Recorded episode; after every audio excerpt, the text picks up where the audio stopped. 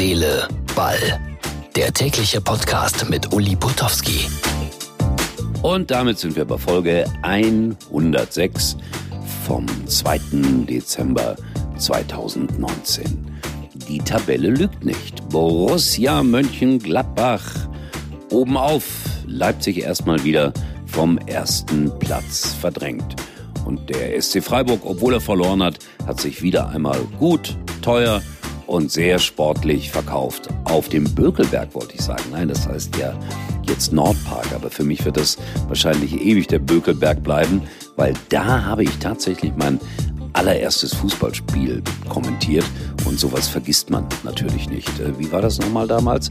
4 zu 2, Gladbach gegen Duisburg, zwei Tore. Wolfram Wuttke. So ändern sich die Zeiten.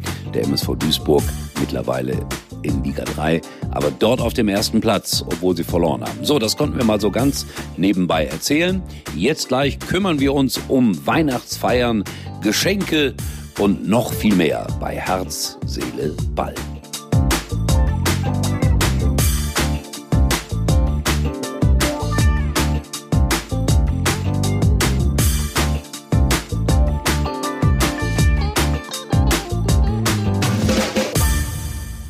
Der Embolo, der bei Schalke ja eigentlich nix oder so gut wie nix getroffen hat, in Gladbach entfaltet er sich förmlich. Großes Spiel von ihm beim 4 zu 2 gegen den SC Freiburg.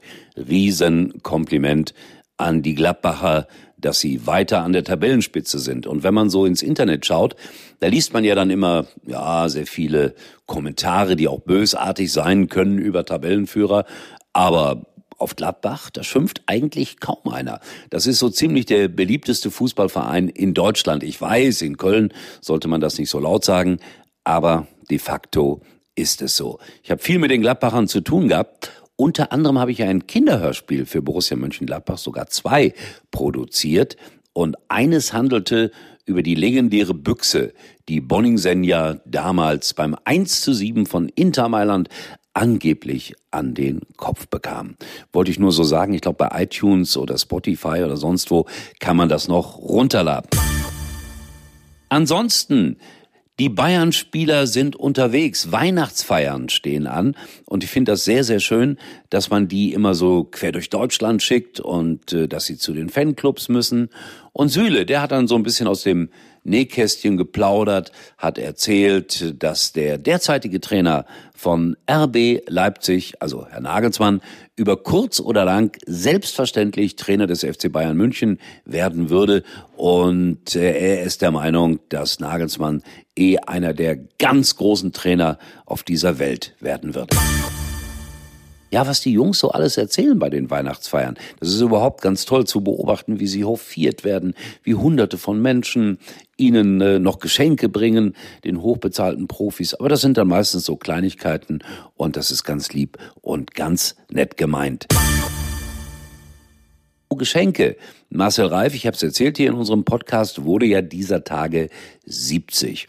Und natürlich war das dann auch kurz jedenfalls Gegenstand der Sendung Doppelpass, die ich mit relativem Vergnügen an jedem Sonntagmorgen sehe. Da denkt man sich ja was aus, da überlegt man ja lange, was kann man diesem Menschen schenken, der ja im Grunde genommen auch alles hat. Und er bekam ein sehr schön verschnürtes, verpacktes Päckchen überreicht. Er packte es auch voller Freude aus. Und was war drin? Ein paar Socken. Die hässlichsten Socken, die ich je auf dieser Welt gesehen habe. Hintergrund dieses Geschenkes ganz klar, Marcel sitzt ab und an im Doppelpass und hat keine Socken an, barfuß. Und deswegen hat man sich gedacht, der Mann kann Socken gebrauchen. Er hat milde dazu gelächelt, was aber dann auch nicht so schwer ist, wenn man schon 70 ist. Ja, und dann muss ich sagen, ich bin ein Fan vom SV Sandhausen. Die spielten heute gegen den tausendmal größeren VfB Stuttgart, der wieder zurück will in die Bundesliga, der ganz, ganz viel Geld dafür einsetzt, der in der Regel 40, 50, 55.000 Zuschauer hat, wenn er spielt. Der SV Sandhausen dagegen in der Regel, wenn er, sagen wir mal, gegen Kiel spielt oder gegen Heidenheim 4.000 oder 5.000.